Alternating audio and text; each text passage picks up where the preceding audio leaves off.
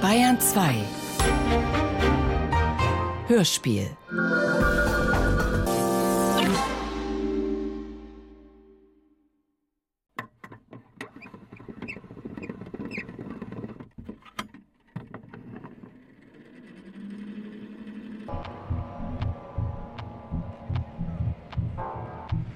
Punkt 5 Uhr drückte Clemens auf den Klingelknopf unter dem Porzellanschild Dr. Med Geier.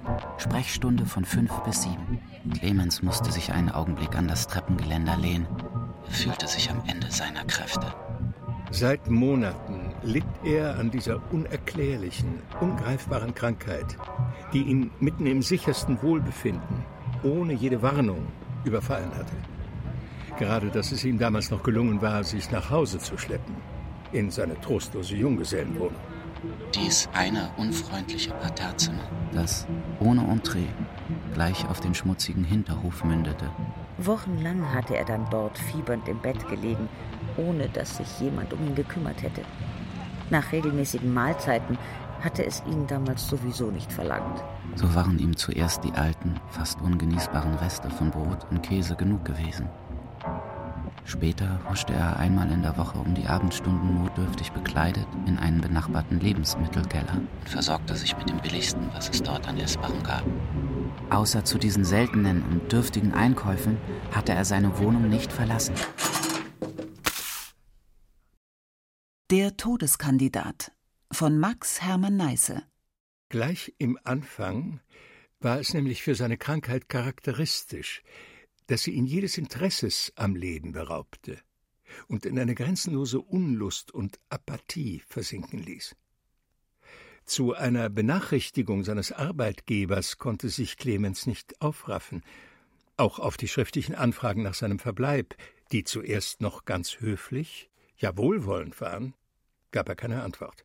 Natürlich hatte er nach einiger Zeit von seinem Brotherrn die schriftliche Mitteilung von seiner sofortigen Entlassung bekommen, diesen Brief aber gleichgültig auf die Erde fallen lassen. Zufällig war es sowieso das letzte Schreiben, von dem er noch Kenntnis nahm. Von nun an gab er sich gar nicht mehr die Mühe, was der Briefträger durch den Einwurf in der Tür schob, aufzuheben. Was draußen in der Welt vorging, wusste er schon lange nicht mehr und wollte es nicht wissen. Nicht nur in den ersten Fieberwochen, auch später, als das Fieber gewichen und eigentlich nichts übrig geblieben war als das schwächende, in seiner Gestaltlosigkeit desto beängstigendere Gefühl einer fremdartigen, geheimnisvoll schweren Krankheit, lag Clemens meistens in seinen Kissen, ohne etwas zu lesen, ohne Bilder anzusehen, ja auch ohne nachzudenken oder wachen Auges zu träumen. Lag wie ein Ding, wunschlos, sinnlos, unbeseelt. Sorgen um Geld machte er sich nicht. Anfangs genügte der Rest vom letzten Gehalt für das wenige, dessen er jetzt bedurfte, und sobald der verbraucht war, tauchte, wie eine Märchenhilfe, eine längst vergessene Sparbüchse auf, deren Inhalt noch mehrere Monate eines so anspruchslosen Vegetierens sicherstellte. Für Clemens gab es ohne Raum und Zeit, ohne Witterungs- und Stimmungswechsel, immer nur das Quadrat Zimmerdecke über seinem Dämmern, diesen Plafond, den ein armseliger Stubenmaler mit einem fatalen Meandermuster subaltern bekleckst hatte und von dem, wie eine seltsame, geheimnisvoll belebte Alge, eine Spinne an ihrem Faden herabhing.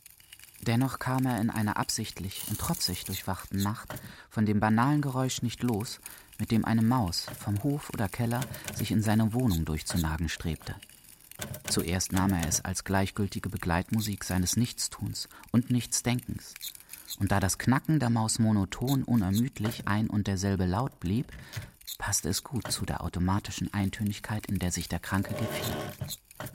Nacht für Nacht kehrte das Geräusch nun wieder und schuf zuerst eine süße Gewohnheit, die gern mit einbezogen wurde in den reibungslosen, ungestörten Verlauf der regelmäßig stumpfsinnig verbrachten Stunden. Aber unvorhergesehen änderte es sich, wenn auch um zarteste Nuancen. Kam näher und näher, klang immer weniger gleichmütig, wurde immer deutlicher Kampf, Krampf, wütendes Wühlen. Splitter flogen, Ehrgeiz hastete, Fast irre wurde die Kreatur von der Gewissheit des nahen Triumphes.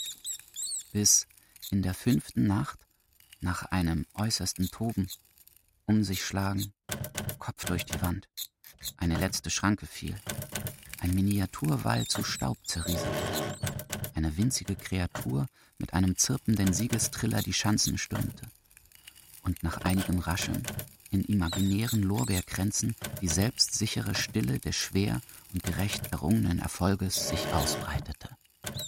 Clemens aber war wie von einem elektrischen Schlage getroffen, vom Bett emporgeschnellt, aus seiner Lethargie herausgerissen, zum Bewusstsein des Lebens gebracht. Eins, zwei, drei, vier, fünf. Fünf Nächte hatte die Maus zu ihrem Durchbruch gebraucht. Clemens saß unbeweglich auf dem Rand seines Bettes und fing an zu grübeln. Mühsam und schwerfällig nur, doch mit der Hartnäckigkeit einer lange unbenutzten Maschine, die wieder zu arbeiten beginnt, ging das vor sich hindämmern und Stieren in lichtes Denken über, das sich streng Rechenschaft gab. Fünf Nächte hatte die Maus zu ihrem Durchbruch gebraucht. Clemens lernte wieder sich an der Zeit messen, Ansprüche an seine Fähigkeiten stellen. Erst war er noch begriffsstutzig, verirrte sich in den eigenen Folgerungen, musste sich wiederholen, lallte. Plötzlich begriff er die verlorene Zeit, das unwiederbringlich verlorene Leben. Er fing bei sich selber an zu zählen, rechnete seine Lebensjahre an den Fingern ab, als wäre er ganz kindisch geworden, war ehrlich verdutzt, als er auf 42 kam. Die Monate seiner Krankheit schienen ihm plötzlich mehrfach zu gelten, wie Kriegsjahre. Da allein die namenlose Krankheit ihn in diese Not verbannt hatte, gab es jetzt für ihn nur eins ihrer Herr zu werden, zu leben, etwas zu tun, darin man sich leben fühlte, sich durchzuwühlen, durchzunagen, Schanzen zu stürmen, in die selbstsichere Stille des Sieges einzugehen. Plötzlich wurde es ihm unbehaglich, seine Krankheit nicht zu kennen, nichts von ihr zu wissen, ihr mit verbundenen Augen ausgeliefert zu sein. Er erinnerte sich einer Adresse, die er einmal sehr skeptisch von jemandem in Empfang genommen hatte. Er wusste selbst nicht mehr von wem. War es nicht eine sehr verdächtige, feindselige Stimme gewesen, die mitten in Zeiten unzweifelhafter Gesundheit schon diese schreckliche Krankheitsperiode vorausgesagt?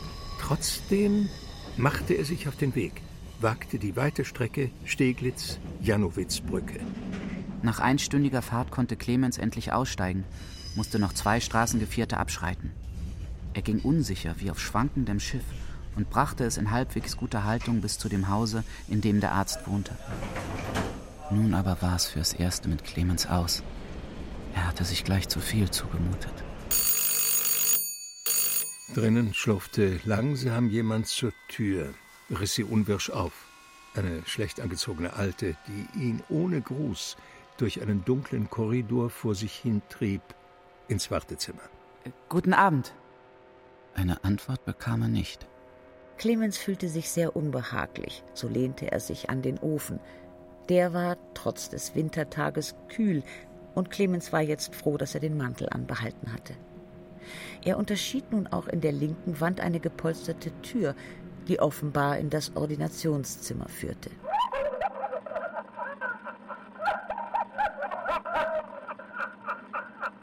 Clemens begann reglos in seiner Pose zu erstarren. Seine Hände, die an der kalten Ofenkante lagen, gingen langsam in die Substanz der Kacheln über. Er starb ab und wurde dem toten Gegenstande traumhaft gleich. Als eine sachliche Stimme ihn zum Betreten des Ordinationszimmers aufforderte, fuhr er wie aus langem, schwerem Schlafe auf, musste sich erst darauf besinnen, wo er war. Wie viel Zeit mochte wohl vergangen sein?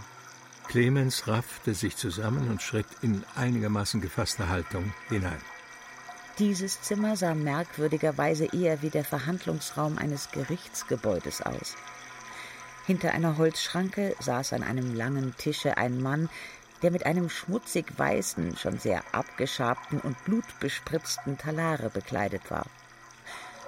Wortlos wies er dem Clemens einen Sitz auf einer kleinen Bank an, die im grellen Lichtkreise eines Scheinwerfers stand. Des Arztes Gesicht blieb, da er im Dunkel saß und Clemens von den Scheinwerferstrahlen geblendet wurde, undeutlich. Hinter der Schranke befand sich auch noch ein kleines Schreibmaschinentischchen, das von einer Petroleumlampe beleuchtet wurde und an dem ein Greis mit gleichgültiger Schreibermine Platz genommen hatte. Dieser Greis steckte in einer verblichenen, an einigen Stellen schlecht geflickten Invalidenuniform. Ziehen Sie sich aus. In der nervösen Erregung seiner Diensteifrigkeit machte Clemens lauter falsche, unzweckmäßige Handgriffe, verhedderte sich in seinen Kleidungsstücken, schämte sich selber seiner Ungeschicklichkeit und riss schließlich unbeherrscht die Hüllen vom Leibe, dass der Stoff Schaden nahm, Knöpfe zerbrachen und dann alles unordentlich, zerknüllt, beschmutzt am Boden durcheinander lag. Jetzt, da er nackt dastand, spürte er, welch eisige Kälte auch dieses Zimmer durchzog. Ganz in seiner Nähe waren zwei große Fenster weit geöffnet. Dicht vor ihnen führte der Viadukt der Stadtbahn vorüber. Clemens sah die feucht glänzenden Schienen. Ihn schauderte noch mehr, als spüre er ihre nasse, metallene Kälte an seiner bloßen Haut. Und die Züge, die in kurzen Intervallen heranpolterten, kamen so haarscharf auf ihn zu, als müssten sie ihn in der irrsinnigen Jagd durch die Abfallgruben der Großstadt mit sich schleifen. Alle Geheimnisse seines vergangenen und gegenwärtigen Lebens wurden Clemens entrissen. Die Geheimnisse seiner Eltern und Älterseltern auch. Nichts durfte verborgen bleiben. Keine Schonung wurde gewährt. Es gab auch keine Möglichkeit, irgendetwas zu leugnen, zu verstecken, auszulassen. Unnahbar, unentrinnbar, kategorisch forschte der teilnahmslose Examinator, und alle Antworten wurden von dem widerlichen Alten in der Invalidenuniform automatisch notiert. Durch die Art der Fragestellung wurde das alles unweigerlich herabgesetzt, verzerrt, entwertet. Ein höhnischer Finger wies auf die Unzulänglichkeiten, Schäden, Lächerlichkeiten dessen hin, was man so lange geliebt und verehrt hatte. So gründlich geschah dies, dass Clemens sich nicht mehr nur an die Fragen hielt, sondern freiwillig sich und die Seinen preisgab, von sich aus zynisch wurde, gar nicht merkte, dass der Arzt verstummt war. Plötzlich wurde die Tür den Fenstern gerade über aufgerissen und herein schlammte ein dickbusiges Weib von etwa 50 Jahren. Ihr graues Haar hing unordentlich ins Gesicht. Die verfallenen Wangen waren übertrieben geschminkt.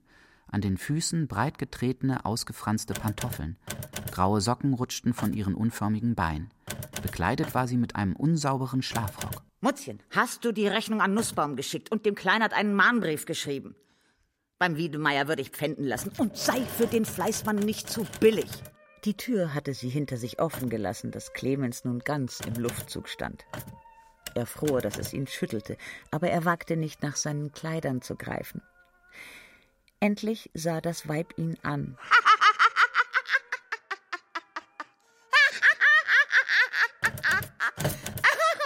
Clemens stand wie am Pranger. Er wurde sich bewusst, wie kümmerlich er in seiner Blöße aussah.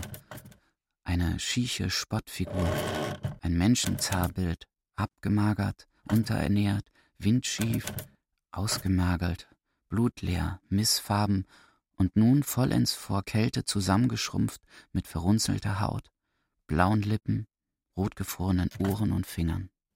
Es sind ja noch keine Kaldaunen da. Rasch, rasch, spute dich, die Läden schließen gleich. Der Arzt drückte auf einen Knopf, der Scheinwerfer erlosch. Eine geraume Weile herrschte eine unheimliche Stille, dass Clemens nichts als sein eigenes schweres Atmen vernahm. Der Arzt hatte seine Arme aufs Pult gelegt, nun sank sein Haupt auf die gefalteten Hände. Fliehen. Nur fliehen. Misstrauisch blickte er wieder auf den Arzt, aber der lag unbeweglich über das Pult geneigt, in festem Schlummer. Clemens schlüpfte so schnell er konnte in seine Kleider. Den Mantel hing er um die Schultern, den Hut stülpte er sich in der Eile verkehrt und schief auf, dann entwich er auf Zehenspitzen. Bist du unser neuester Todeskandidat? Clemens schob das Kind beiseite, rannte in der Richtung, wo die Tür zum Treppenflur sein musste. Das Kind jagte mit kleinen schrillen Hetzschreien hinter ihm her, er verlor seinen Hut, ohne innezuhalten, hatte endlich die Türklinke, riss die Tür auf, stürmte barhäuptig auf die Straße.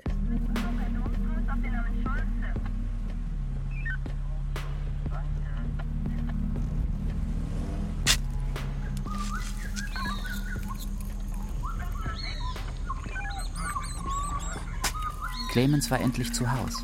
endlich wieder in seinem Bett. Das schaukelte so abseits aller menschlichen Siedlungen mit ihm auf dem Strome des Urwalds, fuhr unter den großen Fächern der Palmen hindurch. Märchenbunte Vögel flogen spielend über seine Stirn. Clemens lag nackt auf den Kissen des Verdecks, war den Verfolgern entronnen. Mit einem Male wird es mitten am Tage Nacht. Kein Lüftchen rührt sich mehr, Blatt und Gras hält den Atem an. Clemens liegt wie in einem Keller, sein Blut wird kälter und kälter. Jäh bricht es nach dieser bedrückten Stille wie Weltuntergang los. Der Urwald kracht in den Grundfesten. Einen Augenblick lang kreist mitten in dem undurchdringlichen Dunkel eine blutrote Sonne mit irrsinniger Geschwindigkeit. Schon ist sie herabgerissen, türmt sich die Finsternis über die Blutlache, in der das rote Gestirn liegt. Clemens kann sich nicht rühren, ein Insekt im Bernstein eingeschlossen, lebendig begraben. Unendlichkeiten lang muss er dies Unsagbare ertragen, jenseits aller lebendigen Beweglichkeit, im Vorhof des Wahnsinns, aushalten. Blind, gelähmt, stumm. Wieder liegt er Unendlichkeiten in diesem schwärzesten Abgrund, sammelt alle seine vom Alb unterdrückten Lebenskräfte zum Schlag auf Sieg oder Untergang, kämpft, während er reglos liegt, hetzt, peitscht, zwingt sich, presst, ringt, martert das Äußerste in sich stark. Krampf, wütendes Wühlen, Splitterfliegen, bis in dem einzigen Moment, in dem das Wunder möglich ist, mit einer unüberbietbaren Anstrengung die allmächtige Dunkelheit gesprengt, die Mauer durchbrochen wird, zu Staub zerrieselt. Mit einer noch hastigeren, zu allem bereiten Lebensgier tauchte Clemens aus diesem Fieberrückfall. Der Wandkalender zeigte ein ganz unwahrscheinliches Datum, war schon seit wer weiß wann nicht mehr regelmäßig abgerissen worden. Nur die Sache ist verloren, die man aufgibt. Kein Übel wird beweint, dem man entrann. Wie feig er geflohen war. Grundlos, sinnlos, unverrichteter Dinge. Hatte er sich selber schon so aufgegeben, dass er das endgültige Urteil nicht mehr abwarten konnte? Er war ja überhaupt nicht zu Worte gekommen. Jetzt traute er sich mehr zu, war er voll Kampfesmut, angriffslustig, rabiat gestimmt. Man würde nachholen, besser machen, den Fall ins Reine bringen. Diesmal war man selber dran, die Hauptperson zu spielen. Da er seinen Hut nicht fand, setzte er eine Reisemütze auf, zog den Mantel an, verließ seine Wohnung. Heut würde er der erste Patient sein und zu gründlicher Untersuchung und Aufklärung genügend Zeit haben. Der Mut, mit dem Clemens vorhin eben erst ausgezogen war, verfiel, wurde rissig, zerbröckelte, und als nun der Zug mitten durch das Arzthaus in den Tunnel der Bestimmungsstation fuhr, da bangte Clemens, es möchte diese unterminierte Baracke bald zusammenstürzen und ihn selbst unter ihren Trümmern begraben. Hurra! Unser Ausreißer ist wieder eingefangen. Clemens wurde am Mantel hereingezerrt, das Kind lief johlend davon, seine Ankunft zu melden. Wieder fand sich Clemens in dem dunklen Gange nicht zurecht, tappte an der Wand entlang, bis er eine Tür entdeckte, die er für den Eingang zum Warteraum hielt und deshalb ohne anzuklopfen öffnete. Er stand aber unvermutet in einem Privatzimmer, wo die Familie gerade an einem runden Tisch beim Nachmittagskaffee saß. Da ist er doch!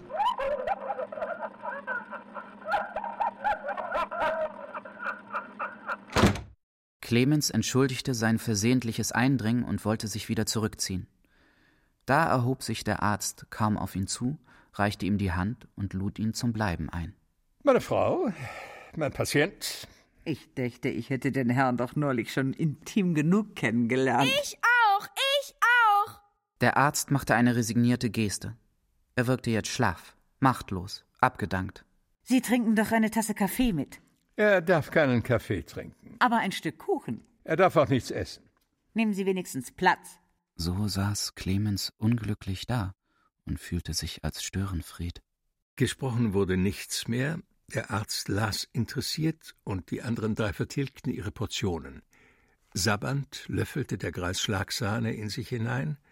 Das Kind stopfte den Mund immerzu so voll Torte, dass ihm Stückchen wieder hervorquollen und Finger und Lippen vom flüssig gewordenen Schokoladenguss widerlich besalbt waren. Das Weib aber fraß wie eine Maschine, unerschütterlich, unaufhörlich, schmatzend, schlürfend.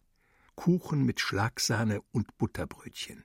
Es ist noch etwas Zeit bis fünf Uhr und ich habe erst noch einige Vorbereitungen zu treffen. Ich lasse Sie dann rufen. Es ist wohl am besten, Sie lassen meiner Frau so lange Gesellschaft.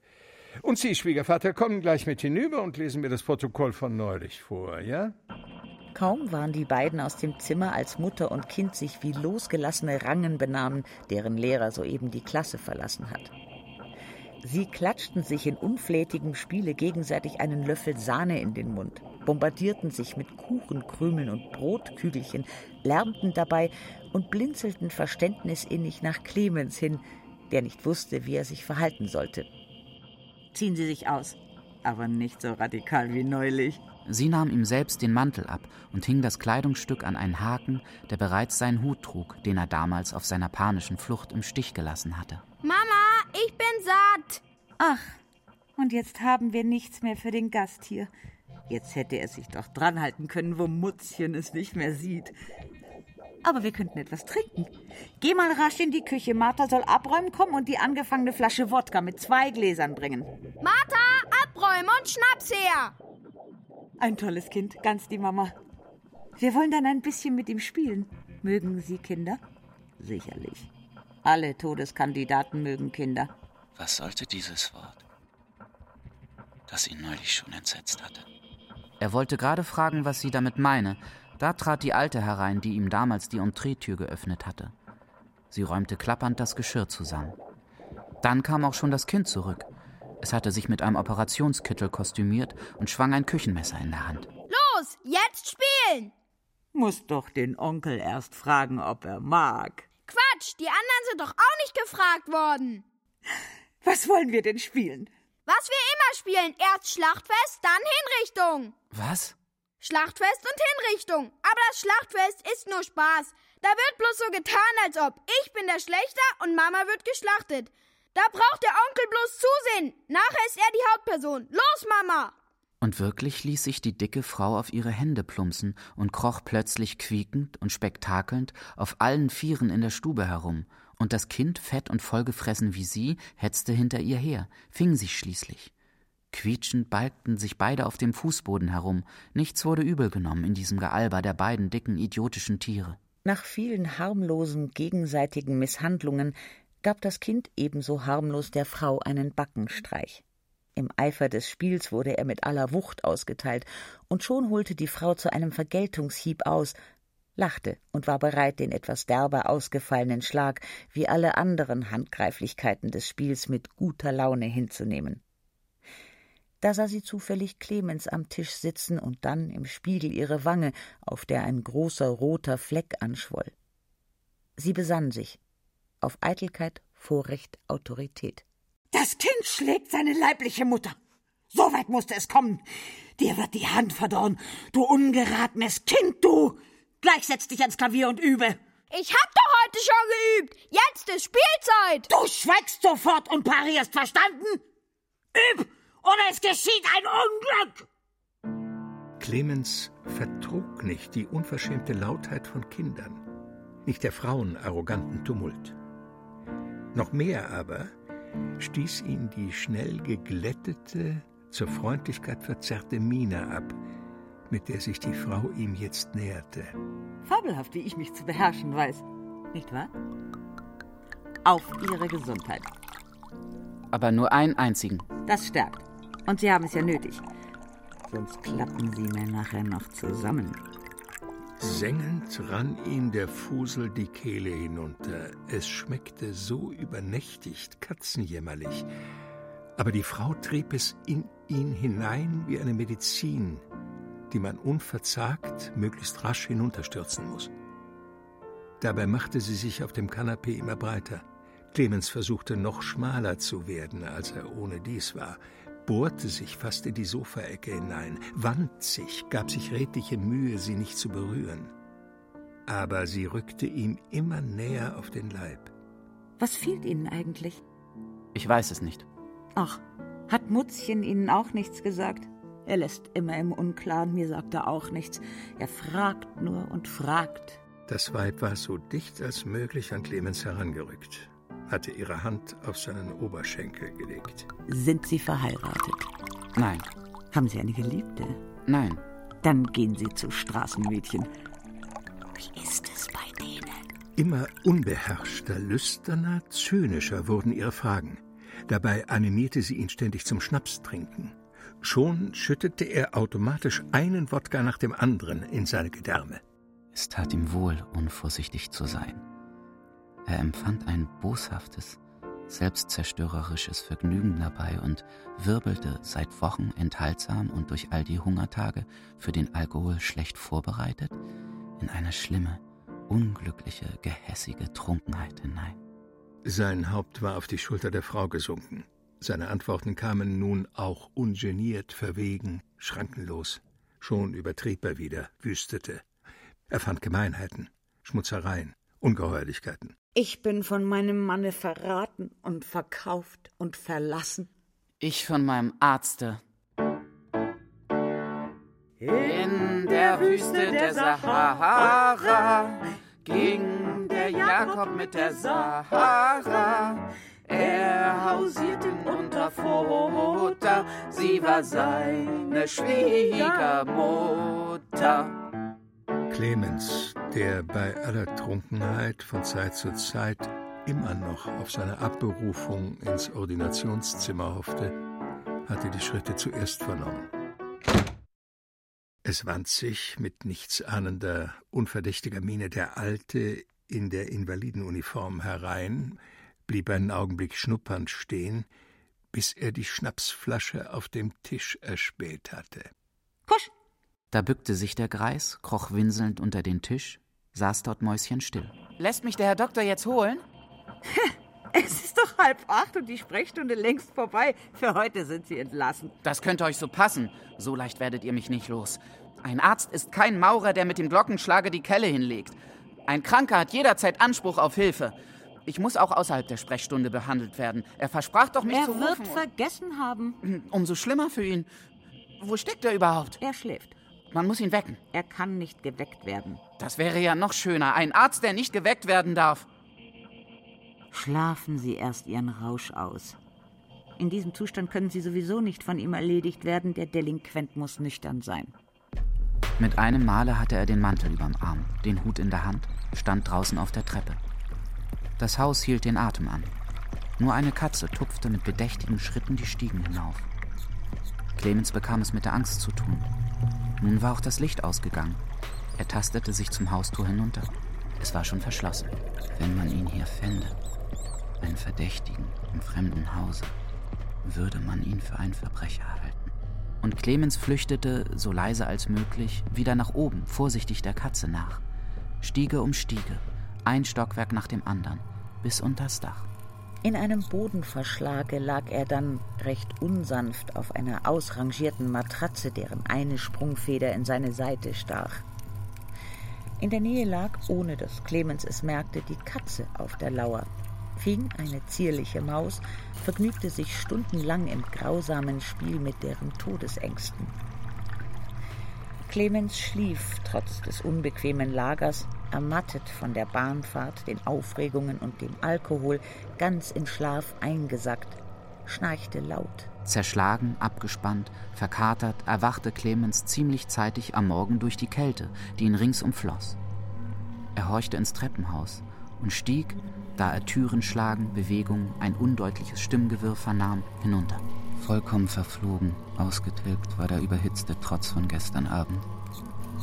Demütig und reumütig kroch einer zu Kreuze, der nur um ein bescheidenes Plätzchen am Ofen sich wärmen zu dürfen, betteln kann. Auf dem Treppenflur vor der Arztwohnung drängte sich eine lange Kette dürftiger, zerlumpter, verwahrloster Gestalten. Verbrauchte Kreaturen, menschlicher Unrat und Verfall. Als er versuchte, unauffällig an den Vorderen vorbeizukommen und sich hinten in der Schlange der Wartenden ein Plätzchen zu sichern, wurden einige aufmerksam, zeigten den anderen diesen toten, fahlen, verdächtigen Kerl. Man wandte sich gegen ihn, wollte so eine unglückverheißende Erscheinung nicht dulden, suchte ihn zu vertreiben. mit Gelärm und hetzenden Zurufen wegzujagen wie ein räudiges Tier.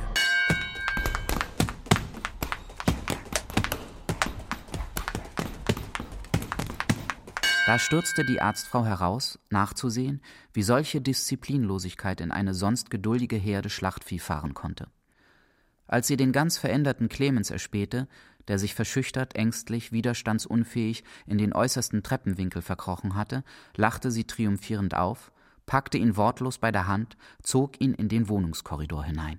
Beschämt schlich Clemens hinter der Frau her, die jetzt in der Frühe noch ungeschminkt und nicht zurechtgemacht, wie eine Hexe aussah, mit pockennarbigen, schmutzig grauen Hängewangen, in einer verschmierten Nachtjacke, von keinem Korsett gestützte Brüste, teigig schlenkernd.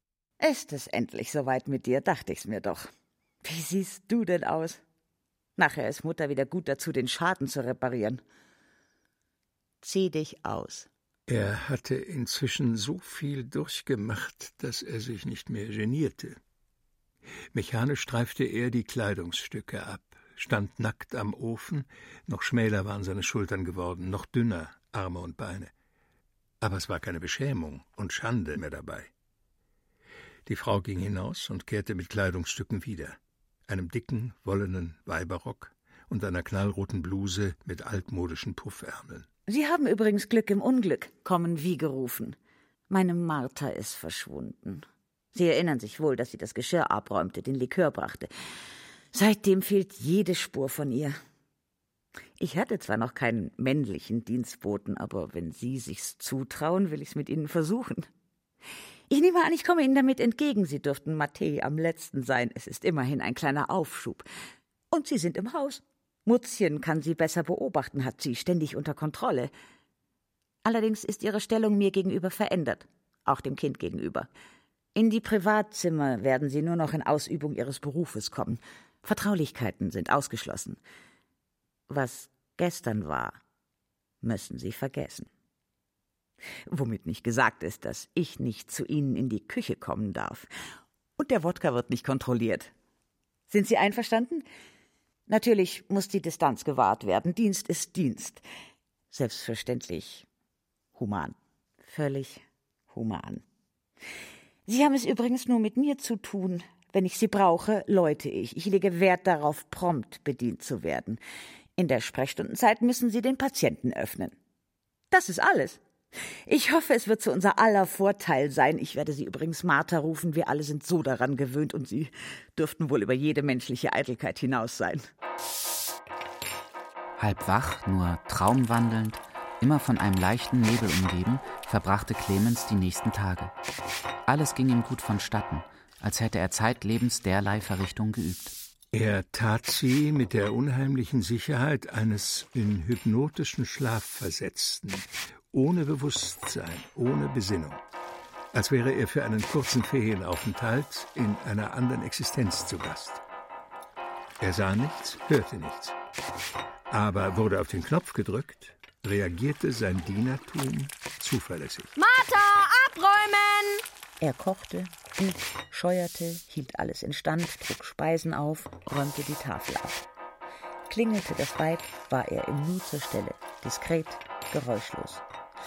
Und von fünf bis sieben Uhr nachmittags lauschte er auf die Entreeglocke, öffnete, ließ eine undeutliche Gestalt, die schüchtern nach dem Herrn Doktor fragte, nach der anderen ein, schob sie wortlos durch den dunklen Korridor in den Warteraum. Ganz aufgeregt jagte ein kleiner, mit einem Pelz bekleideter Mann in den Korridor, drängte Clemens beiseite, wiegte zwischendurch in seinen Armen ein Bündel, das einem Säugling im Kissen glich. Was ist das für eine Wirtschaft? Wo ist der Arzt? Ich muss ihn sofort sprechen. Clemens, immer noch im Bann seiner künstlichen Apathie, der Rolle, in die er sich eigenen Willen und eigene Verantwortung verlassend geflüchtet hatte, blieb teilnahmslos, gleichgültig, öffnete dem Manne den dunklen Warteraum und wollte sich seiner Gewohnheit gemäß ohne eine Antwort entfernen. Hier geblieben und Auskunft gegeben. Oder ist man taubstumm? Wo ist der Doktor? Ich habe keine Zeit zu verlieren. Der Fall drängt. Es handelt sich um Leben oder Tod. Ach, mein armer kleiner Jago. Die unsympathischen Züge des Eiferers wurden plötzlich weich. Der zänkische Mund bekam das rührend wehmütige, gekränkter Kinder. Die bösen Augen verschleierten sich traurig, Tränen rannen über seine Wangen. Es war so erschütternd, den eben noch schwierigen, geifernden Mann jetzt zusammenbrechen, weinen zu sehen, dass sich in Clemens schon etwas von seiner künstlichen Erstarrung zu lösen begann. Als hätte der Mann das gemerkt und wollte die für ihn günstige Stimmung ausnützen, drängte er sich näher an Clemens, hob das Tuch ein wenig von seinem Bündel und zeigte den Kopf eines Hundes, der da mit geschlossenen Augen und schmerzlichem Gesichtsausdruck lag. Kann man so etwas im Stich lassen, sehen Sie selbst. Er hat mir vor einem halben Jahr das Leben gerettet. Ich erzähle Ihnen das einmal ausführlich. Aber jetzt muss rasch etwas geschehen. Bringen Sie mich doch zu dem Arzt. Das hier ist kein Tierarzt. Dünkt ihr euch was Besseres? Seid nicht zuständig, wie? Und Sie haben wohl auch nur ihn, Jago. Die Sache ist am Ende auch nicht so uneigennützig. Feiger Hund, du! Hinterhältiger! Woher nimmst du den Mut, Mutlose zu höhnen? Bist du selber so keiner Hilfe bedürftig, dass du die Hilflosen schmähen darfst? O Jago, wohin sind wir geraten? Teufelsvettel! Willst du uns endlich zu deinem Ausbund von Doktor führen, damit wir wissen, woran wir sind? Sei es, dass er aus seiner Ohnmacht erwachte und allzu sehr von Schmerzen gepeinigt wurde, sei es, dass er seinen schreienden Herrn in Gefahr glaubte und ihm helfen wollte. Plötzlich fuhr der kranke Hund kläffend aus dem Kissen, in das er gebettet war, und biss Clemens in die Hand. Danke, Jago. Da war Clemens aus seinem unwürdigen Maskendasein erwacht. Er stieß die Tür zum Ordinationszimmer auf, schob den Mann mit seinem Bündel hinein. Doktor, an die Arbeit! Es ist doch noch nicht zu spät. Auch mir soll er sich nicht mehr entziehen. Auch ich werde wissen, woran ich bin. Er ging ins herrschaftliche Schlafzimmer, nahm aus des Arztes Schrank einen Anzug, zog das Weibergewand aus, nahm vom Herrn Doktor noch Oberhemd, Kragen, Krawatte, rasierte sich, besprengte sich mit dem Parfum der Frau, war nun wieder ein Mann. Die Frau hatte ihre Handtasche auf dem Bücherregal liegen lassen. Clemens entnahm ihr guten Gewissens hundert Mark, aus der Speisekammer eine der nicht kontrollierten Flaschen Wodka, warf die Entreetür extra laut zu. Morgen wird Schluss gemacht. Unten kauerte zwischen Haustür und Wand ein Häufchen Menschenunglück. Clemens wies auf das Bündel, das neben dem Manne lag. Der nickte. Ohne ausgesprochen zu werden, machte das Wörtchen Tod für einen ewigen Augenblick die Luft eiszeitkalt. Clemens zog die Flasche Wodka aus der Tasche und gab dem Manne wie einem Erschöpften zu trinken. Arm in Arm, beide gleich traurig und zornig, wankten sie die Straße hinauf. Der Mann hielt das Bündel an sein Herz gepresst, sprach undeutlich, Vorwurfsvolles, Zärtliches, Verspieltes zu dem toten Jago. An der Ecke stand eine Blumenfrau. Clemens kaufte einen Rosenstrauß. Sie bogen zum Ufer ab. Behutsam wurde das Bündel hingebreitet. Dann streuten sie die Rosen über den ganzen Kadaver. Der Mond trat groß aus den Wolken hervor, als sie die Tücher fest verknoteten, das Bündel hermetisch schlossen und behutsam ins Wasser legten. Langsam glitt es die silberne Straße auf das Gestirn zu. Ade, Jago. Keine Gnade. Arm in Arm schwankten die beiden zur Straße hinauf. Bleibt nur noch der Trauersalamander. Bei Menschen, besonders in verwandtschaftlichen Fällen, nennt man's das Fellversaufen. Der Pastor, der am Grabe so ergreifend sprach, schließt sich nicht aus. Man muss die Feste feiern, wie sie fallen. Und nichts Menschliches ist einem fremd. Die Kapelle intoniert einen flotten Marsch und lädt den Begräbnisverein mit einem lebensfrohen Tusch am Clublokal ab. Getraute man sich noch ein Tänzchen, wäre es von Hochzeit nicht zu unterscheiden. Der kleine Mann fühlte den Galgenhumor, die blutende Bitterkeit in dem, was Clemens sagte. Ihm war, als wäre Clemens jetzt sein Jago. Er tat ihm den Willen und ging mit ihm in die nächste Kaschemme. Bringen Sie uns den besten Wein, den Sie haben. Wir feiern nämlich ein Begräbnis, begießen einen lieben Toten als selige Erben, halb weinenden, halb lachenden Auges. Sie verstehen? Das heißt, morgen fängt für uns ein neues Leben an. Der Wirt wusste Bescheid. Auch die anderen Gäste. Grete die Zigeunerin, die Rote Lotte und Kurt Kaschmirowski, den Eingeweihten als die lange Emma bekannt, wurden bei so lärmender Verkündigung aufmerksam. Gewinnsucht macht hellhörig. Ein besserer Fang als so desperate Selbstmordkandidaten lässt sich kaum denken. Zur Gesundheit. Leicht gesagt, zur Gesundheit. Wenn der Arzt nicht verrät, was los ist, wenn man vergessen wird, wenn man in seine Krankheit eingesperrt ist wie in eine Gefängniszelle. Und plötzlich ist der Tod da. Das ist bei mir auch schon passiert. Es war eine verfehlte Idee, hier hereinzugehen. Wir haben solche gewaltsamen Kuren nicht nötig. Ich will dir einen Vorschlag machen. Wir lassen den Rest in der Flasche, den armen Teufeln hier, und gehen zu mir hinauf. Es ist nicht mehr weit. Natürlich bleibst du für immer bei mir. Der Himmel hat dich mir für Jago geschickt. Clemens bekam es mit der Angst zu tun.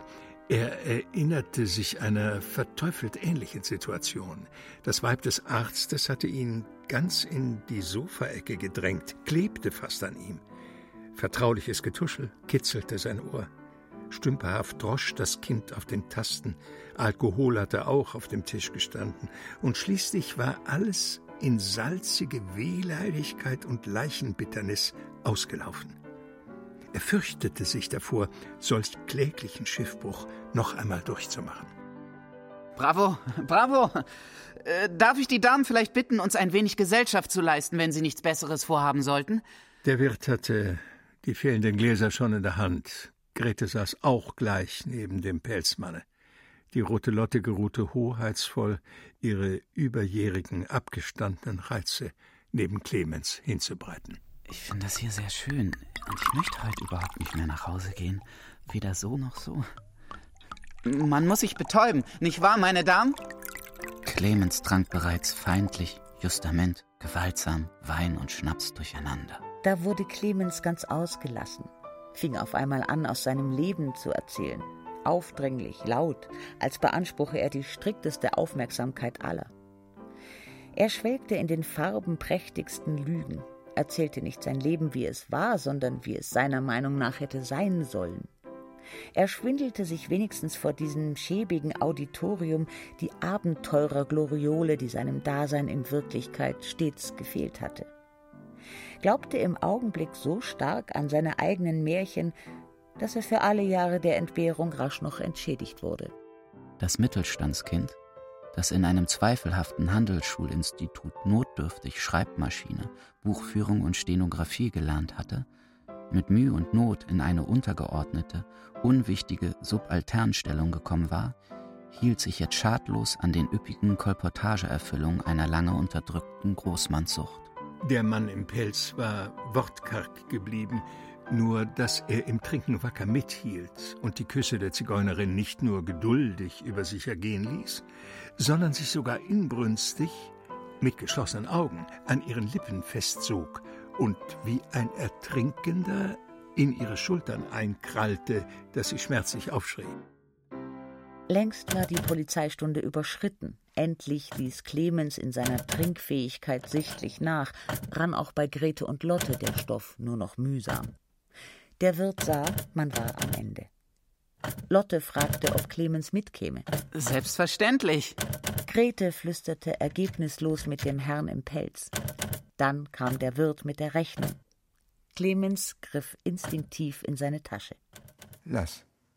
Die Trauerfeier war doch wohl meine Sache. Morgen bringe ich die Sache mit dem Arzt ins Reine. Dann komme ich zu dir, für immer. Armer Jago.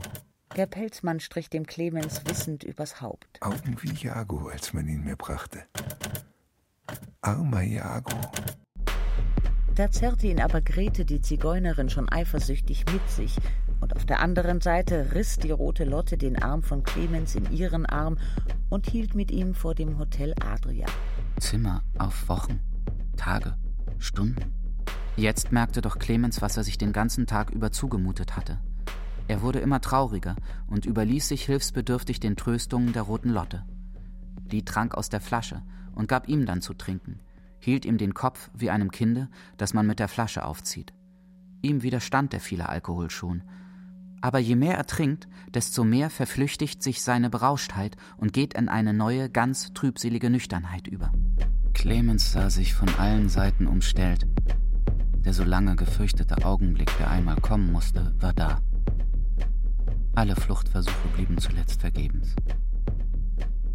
Man hob das Urteil nicht auf, verschob nur seine Vollstreckung.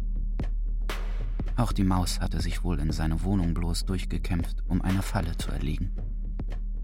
Und der Arzt war ihm von vornherein bestimmt gewesen, wusste das, durfte sich Zeit nehmen, spielte mit ihm, wie die Katze mit der Beute.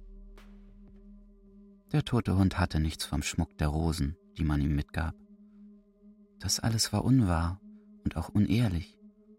Man wusste ja im Grunde Bescheid und versuchte nur, sich selber zu beschwichtigen.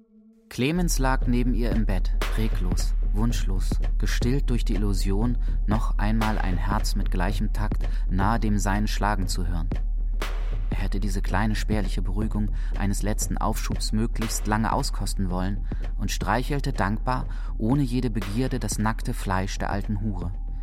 Die aber missverstand die ungeschickte Gebärde schüchterner Verbindlichkeit, hielt sich um das angegangen, was man gewöhnlich von ihr begehrte, und warf sich hilfsbereit über ihn. Und es war wieder wie beim Arzt.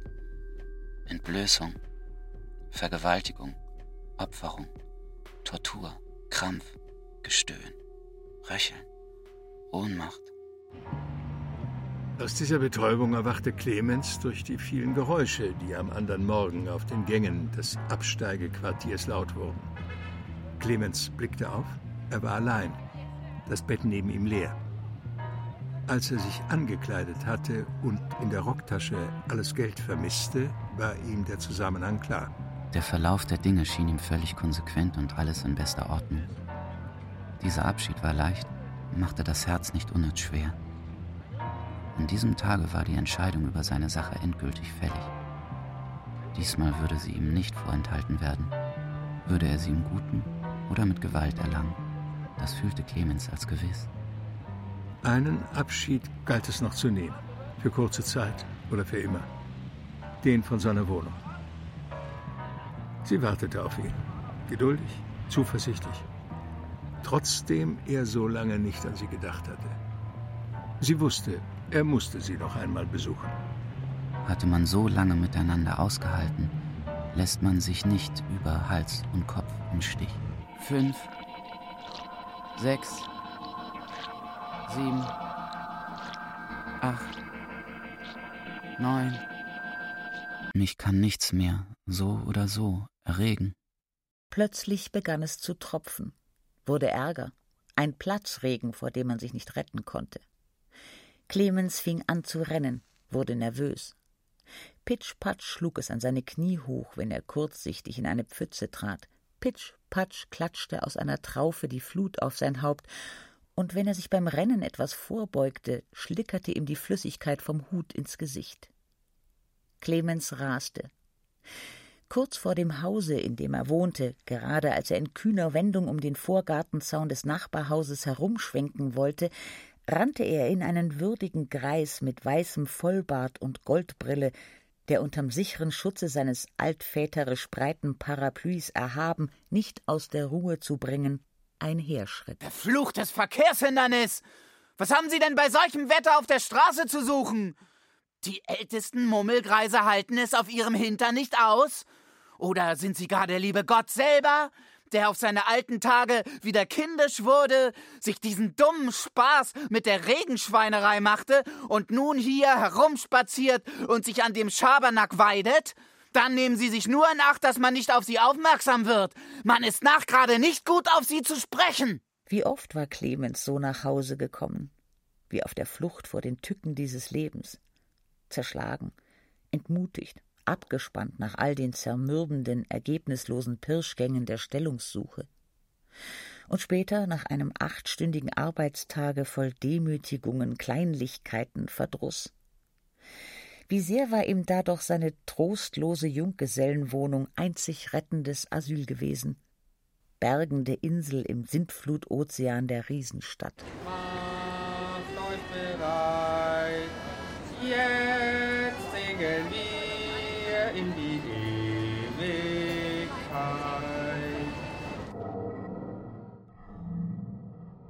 Hier war man endlich sicher. Wie das gehetzte Tier, das den Jägern in seine Höhlenzuflucht entkam. Clemens warf seiner dürftigen Stube zärtliche Blicke zu, die ihr Abbitte leisten sollten. Denn kaum war die erste Angst vorüber gewesen und hatte er sich in Sicherheit gefühlt, so begann er undankbar zu werden, sehnte sich nach Besserem, nach Komfort und Glanz, bis er zuletzt nur noch die Nachteile und Schäden sah. Clemens bekannte reumütig, dass er überhaupt immer anderen die Schuld gegeben hatte, statt sich selber. O holdeste, unvergleichliche Wollust, wieder im eigenen Bett zu liegen. Bett, du liebster, zärtlichster, nie lästiger Nachtgefährte. Schutzengel unseres Schlafes, mütterlich weich und warm um unsere und über unseren müden Gliedern wie die Henne ihren Küchlein. Clemens wäre so gern der Verlockung gefolgt, hätte sich so gern gehen lassen, so gern sich im letzten Augenblick noch gedrückt. O Seligkeit, in die Kissen zu versinken, die Glieder auf glattem Linnen auszustrecken. Aber es war ja zu spät. Die Zeit war vorbei, als man im Bett lag, den Arzt erwartete, der pünktlich jeden Tag zur bestimmten Stunde erschien, den Puls maß, ein Rezept ausschrieb, mit ein paar Witzen und ermutigenden Reden die Stimmung hob. Wer nicht wagt, verhungert. Und wer wagt? Ach, die Krankheit hatte eine Maske vor dem Gesicht und wer sie besiegen kann, auch. Clemens, du musst tapfer sein. Tapfer? Mehr. Geduldig und von Herzen demütig, auf das Schlimmste gefasst. Wie ein Verreisender, der bis zur Abfahrt des Zuges noch etwas Zeit hat, setzte er sich dann an den Tisch, unsicher, fahrig gereizt.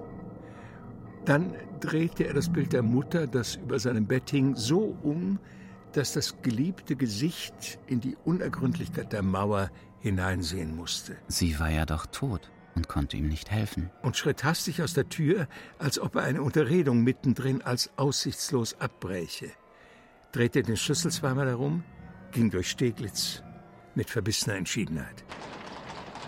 Die Luft war nach dem Regen verhältnismäßig lau. Das Wetter hatte in diesen Tagen schon etwas aprilhaft Launisches, spielte bald Vorfrühling, bald schlug es zu winterlicher Härte um. Clemens sog diese Luft begierig ein. Sie zauberte verwegene Wünsche ins Blut, Sehnsucht nach der Landstraßenweite, nach windumwehten Fernen, nach dem Blick auf die leuchtende Kette der Berge, auf den dunkel sich schlängelnden Fluss und bunte Dörfer zwischen Wald und Wiese. Um die Ecke wohnte der Arzt die Ärzte, die zögernd mit der Brücke zur Genesung oder Vernichtung zurückhalten. Verbündete des Aufschubs, der Schlamperei und Bescheidung, Aktionäre und Nutznießer des Dauerverfahrens, berufsmäßige Manager des Katz-Maus-Spieles. Heute ausnahmsweise keine Sprechstunde. Es konnte ihn nicht einen Augenblick schrecken, ging ihn nichts an. Sie bringen das Entliehene wieder kommen zur Abrechnung.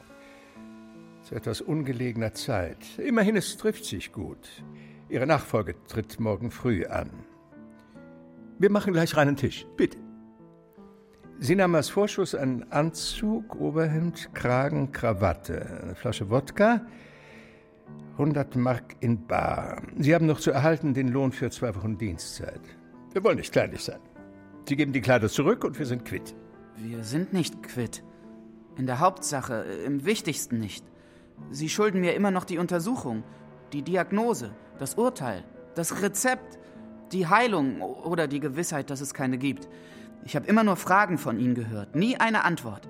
Sie hielten mich hin, ließen mich verkommen, waren nicht mehr sichtbar. Ich sollte der ewig Kranke bleiben. Sie haben recht, wir wollen rein Tisch machen. Bitte. Haben Sie das Schild nicht gesehen? Ich halte heute keine Sprechstunde ab. Ich bin auch kein Sprechstundenpatient mehr. Ich kann verlangen, außer der Reihe dran zu kommen. Sie schulden mir Ihre Zeit und ich bin am Ende, mit mir selbst am Ende. Sie werden mich nicht los, ohne mir geholfen zu haben. Nun gut, Ihr Wunsch ist mir Befehl, wenn Sie es so eilig haben. Diese Nacht noch soll Ihr Wunsch in Erfüllung gehen. Zuerst aber müssen wir fort, der Besuch ist unaufschiebbar.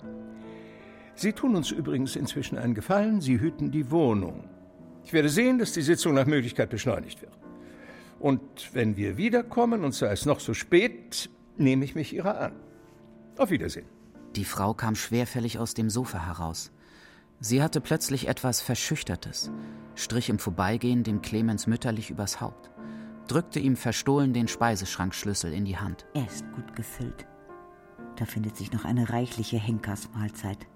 Auch Stoff, sich Mut und Vergessen anzutrinken.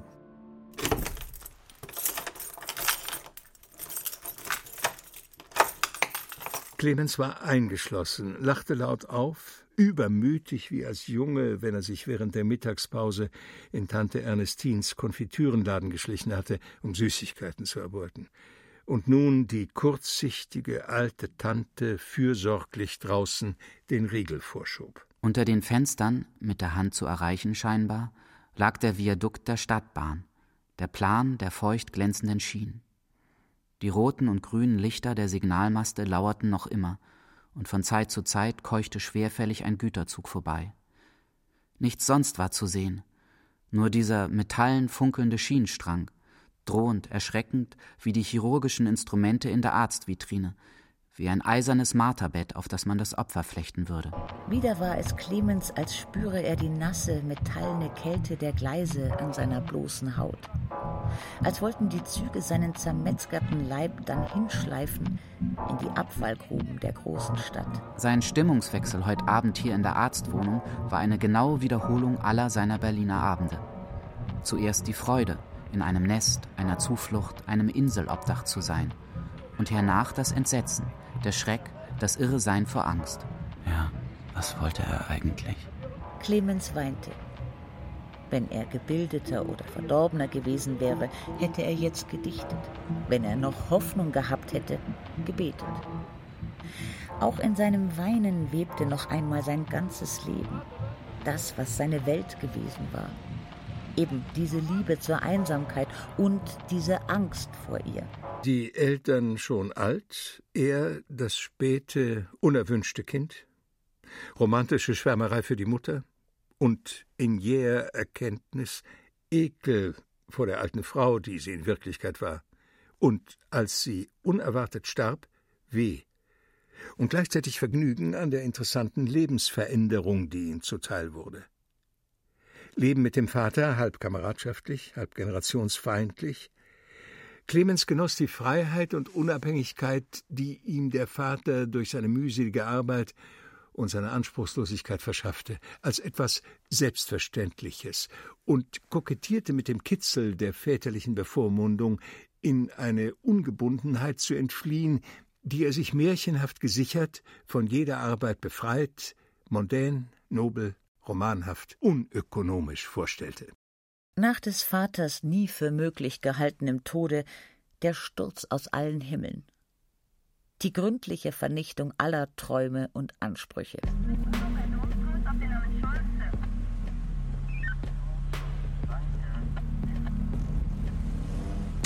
Oh, diese Wochen der Stellungssuche, des Bittganges, der Demütigung, das stumme Hinunterschlucken der vielen falschen, unverbindlichen Beileidsbezeigungen, das Ertragen der rohen Abschätzung, die so ein Stellungssuchender erfährt. Dieses kühle Taxieren der Leistungsfähigkeit, das grausam Selbstverständliche verdickt, das einem die Lebensberechtigung abspricht. Taugt man nicht für die Zwecke der Mächtigen, ist man dem Menschenverbrauch kein genügend nützliches Objekt. Und schlimmer, Schwerer zu ertragen noch als die Männer, die ihn kurz und bündig ablehnten, war schließlich der Wohltäter, der sich auf günstige Fürsprache hin doch herabließ, sein Leben gnädig als Opfer annahm, sein Entgegenkommen betonte, Mitleid mit den traurigen Familienverhältnissen vorgab, Rücksicht auf die trostlose Lage des Verwaisten, Achtung für den braven, verstorbenen Vater. Jedenfalls er, Herr Kommerzienrat Schicke, begehe mit der Anstellung von Clemens geschäftlich einen Leichtsinn. Aber er sei nun einmal so, ihm sei eben nicht der pekuniäre Vorteil um jeden Preis die Hauptsache. Er huldige, als rückständiger Mensch, immer noch dem Glauben, dass auch eine gute Tat ihren Lohn in sich trage. Nach so herzlicher, rührsamer Begrüßung wurde Clemens gleich im Gehalt gedrückt so viel Stunden als möglich dabehalten und nach allen Regeln der Kunst ausgepresst. Man kannte ja seine Zwangslage und wusste, dass man ihm alles zumuten durfte. Und wie lange hatte er das ertragen? Unzählige Jahre. Es kam ihm jetzt vor, als wäre die Dauer gar nicht mehr festzustellen. Ja, zum Teufel, warum hatte er denn nie versucht, eine Änderung seiner Stellung in dieser Firma durchzusetzen oder anderswo eine günstigere Bleibe zu finden? Oh, er hatte es schon versucht. In seinen Vorsätzen, in seinen Gedanken. Da hatte er sich das kühnste und resoluteste Auftreten ausgemalt. Ein Ultimatum an den Chef in der schroffsten Form. Oder radikaler, noch schwelgend in den Anregungen irgendwelcher Zeitungslektüre, hatte Clemens einen völligen Abbruch seines bisherigen Lebens geplant. Eine kompromisslose Flucht wie die Tolstois, ein launisches Sabotieren nach dem Muster berühmter Mimen, die auf Tage verschwanden, nichts von sich hören, Probe und Premiere im Stich ließen. So wenig er sich in Wirklichkeit je ernstlich darum bemüht hatte, seine ungesunde Parterrewohnung umzutauschen, so wenig machte er irgendeinen reellen Versuch, sich in seiner Stellung zu verbessern. Er raffte sich nicht einmal zu einer Annonce im Stellungsanzeiger auf, denn im Grunde hatte er ja Angst vor dem Ungewissen eines Wechsels, hatte auch in diesen Dingen nicht den Mut zu seinen Wünschen. Wozu etwas riskieren? Wozu leben? Diese Interesselosigkeit am Leben, diese dumpfe Unlust und Apathie, die ihm erst viel, viel später als Symptome seiner Krankheit aufgefallen waren, sie waren also schon seit Jahren seine Begleiter. Es ist die höchste Zeit. Ohne dass Clemens ihn draußen aufschließen oder hier eintreten gehört hätte, stand der Arzt mitten im Zimmer. Ich bin bereit. Der Arzt brauchte diesmal nicht zu befehlen. Clemens zog sich ruhig, fast feierlich aus, legte die Kleider sorglich zusammen.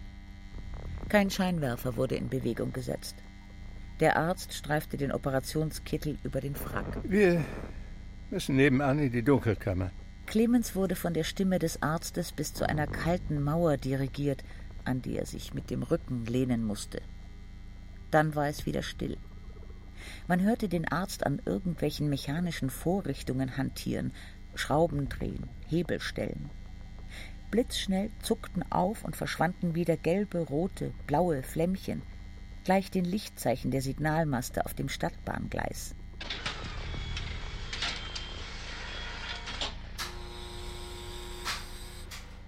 Lange soll das Dunkel noch dauern? Ich will endlich Licht. Grelles Licht. Da gab es einen lauten Hebeldruck, einen schneidenden Ton, als fiele die Guillotine. Und auf dem dunklen Grunde erschien gespenstisch hell das Röntgenbild von Clemens. Sein Skelett. Clemens war darauf gefasst gewesen. Er sah dem Tode gleichmütig ins Auge, nickte ihm kameradschaftlich zu.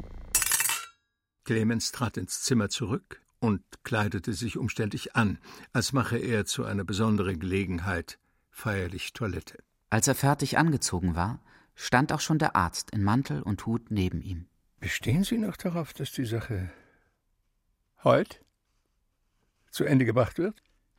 Ja. Der Weg ist noch weit und nicht sehr angenehm. Aber in meinem eigenen Haus äh, Clemens konnte die folgenden Worte nicht verstehen, aber er mochte nicht fragen. Auch schritt der Arzt ihm schon voraus, so kam Clemens auch nicht mehr dazu, seinen Mantel zu suchen. Es war ihm auf einmal alle körperliche Anfechtung gleichgültig. Barhäuptig und ohne Mantel stieg er hinunter auf die Straße hinaus. Die lag bedrohlich lautlos in einer grauen, triefenden Nebelschicht. Hier und da durchstach eine Laterne wie ein blinzelnder Spitzelblick den unangenehmen Flor. Die Straße führte als schmaler, nasser Landungssteg durch wolkiges, auf ein unbekanntes, leis rauschendes Meer hinaus. Die Umrisse der Gebäude, alle die Kulissen des Tages waren nicht zu erkennen. Schweigend führte der Arzt ihn weiter, machte da eine Wegbiegung, ging dort scheinbar unnütz im Zickzack. Clemens wusste längst nicht mehr, in welcher Richtung sie trabten und wo sie sich befanden. Fühlen Sie sich noch stark genug? Ja. Da raffte Clemens die letzten Kräfte zusammen, biss die Zähne aufeinander, stolperte weiter. Der Arzt und Clemens gingen auf Gartenwegen. Es roch nach Rasen. das ist der Frühling in Berlin. Haben Sie noch Hoffnung? Eine sanfte Ironie spielte um seine Lippen. Mitleid mit dem Arzte sprach aus seinem Blick. Clemens, der Sieger, hat die Sinnlosigkeit des Kampfes erkannt. Er will auch nicht mehr reizen. Schließt die Augen. Der Arzt biegt ein paar Büsche beiseite und stößt ihn in eine Grube, aus der ein unangenehmer Verwesungsgeruch aufsteigt. Clemens, am Ende seiner Kraft, sinkt müde auf einen Haufen welken Laubes. Zählen Sie. Neun, zehn, elf, zwölf, dreizehn. Später deckt ein letzter Aprilschneefall einen kleinen schmerzlichen Hügel, welkes Laub und Menschenwesen. Der Arzt macht in seinem Register ein abschließendes Kreuz hinter den Namen Clemens. Eine Droschke mit geschlossenen Vorhängen klappert langsam durch das allmähliche Erwachen der Stadt.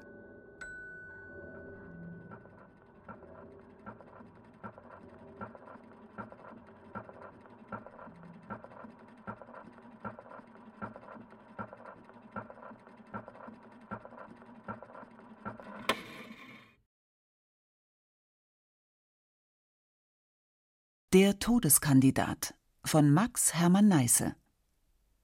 Clemens Marek Harloff. Dr. Geier Peter Fricke. Frau Geier Christiane Rosbach. Kind Paul Dobmeier. Wirt Thomas Leubel. Mann Helmfried von Lüttichau. Ton und Technik Adele Kurzziel, Winfried Messmer. Regieassistenz Stefanie Ramp. Bearbeitung und Regie Ulrich Lampen. Produktion Bayerischer Rundfunk 2017. Redaktion Katharina Agathos